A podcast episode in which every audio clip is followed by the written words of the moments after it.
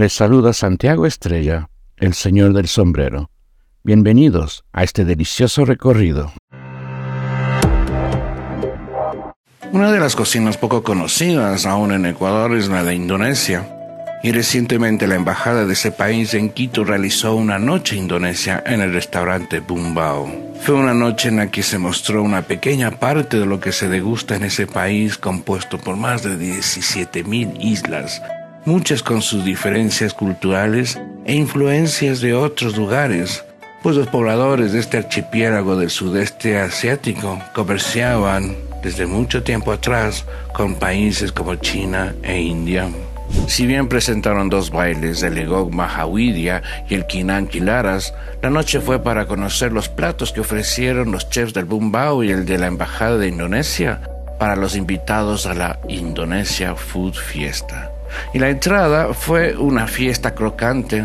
Por una parte ofrecieron el lumpia de verduras y camarón envueltos en una delgada masa de harina frita el bacuán, en cambio, es un boñuelo popular en el norte de Sulawesi. Es maíz mezclado con harina de trigo y se acompaña con una salsa que tiene bastante de acidez.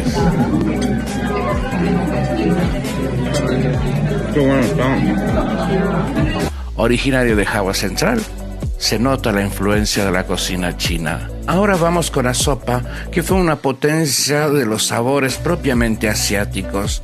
Su nombre es Soto Ayam. Es una sopa marina con cúrcuma que le da toda esa potencia.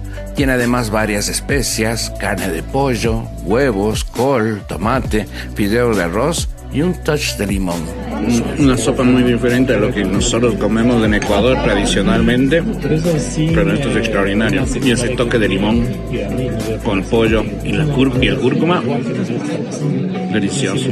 La fiesta se extendió a una muestra de varios platos envueltos bellamente en hojas de plátano. Es variado, pero se van descubriendo elementos comunes como el maní, el huevo, el pollo o la salsa de soya. El nasi goreng es un arroz frito en una mezcla de pollo, huevo, especias y salsa de soya especial traída de Indonesia. Si bien es de Java, tiene influencias chinas.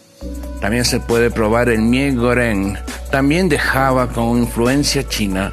Se trata de fideos fritos con una mezcla de camarones, huevos, verduras, especias y una salsa de soya traída especialmente desde Indonesia.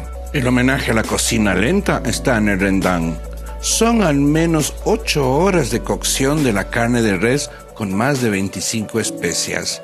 Y para cerrar esta interesante experiencia gastronómica de Indonesia, nos ofrecen el asinan como postre, que está elaborado de frutas, nueces fritas, en una salsa agridulce y salada.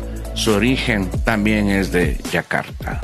Mi nombre es Karina Tapia, soy una de las dueñas del restaurante Bumbao aquí en Quito, Ecuador. Lo especial es que es diferente, es diferente a todo lo que estamos acostumbrados. Nosotros somos un restaurante que hemos tenido comida asiática fusionada, pero desde el día de hoy estamos especializados en comida indonesia, 100% original, las recetas son originales, estamos capacitados por la embajada con el chef del que trabaja con la embajada, entonces estamos listos para esto. Por favor, visítenos en Bumbao. Si te gustó este contenido, suscríbete, dale un me gusta y comparte para que la comunidad crezca. Esta es una producción de Grupo El Comercio.